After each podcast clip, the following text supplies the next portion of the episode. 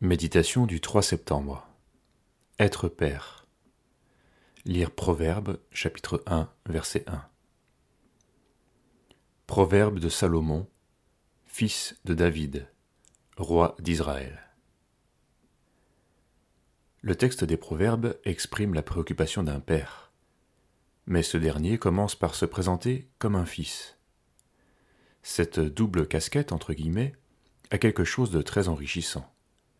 Ainsi, Salomon est à la fois un père, en ce qu'il prépare le règne futur de son fils, en priant pour lui, en écrivant des sentences pour lui transmettre la sagesse de Dieu, mais aussi un fils, rendant grâce à Dieu pour son action dans la vie de son père, pour ce qu'il a pu recevoir de lui, et revendiquant le choix de marcher dans ses traces.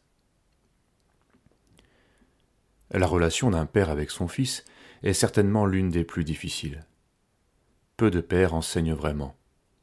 Les uns dominent, assaillent leurs enfants de reproches ou d'ordres incessants, et les autres, devant les difficultés parfois insurmontables liées à leurs responsabilités, démissionnent.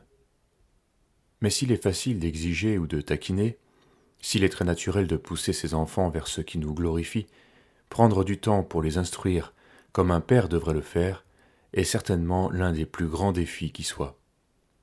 Certains préfèrent céder cette responsabilité au pasteur, mais ce n'est pas l'ordre premier des choses. Un père est responsable d'élever ses fils et de les exhorter. C'est à lui de les accompagner et de les éduquer dans tous les domaines de leur croissance, physique autant qu'intellectuelle, morale et spirituelle, pour qu'ils deviennent meilleurs et plus grands que lui. Dans les psaumes, Dieu donne à son peuple cette exhortation. Il a établi un témoignage en Jacob, il a mis une loi en Israël, et il a ordonné à nos pères de l'enseigner à leurs enfants, pour qu'elle soit connue de la génération future.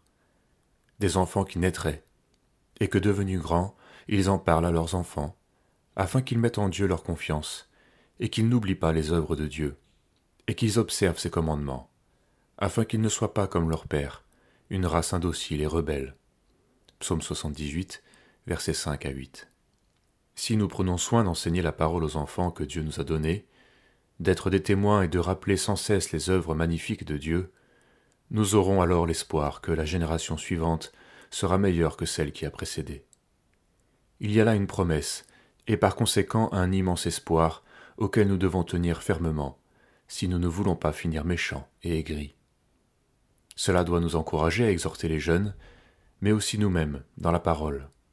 Instruits par l'Esprit de Dieu, nous pourrons grandir dans la foi et attendre ainsi un avenir meilleur que le passé.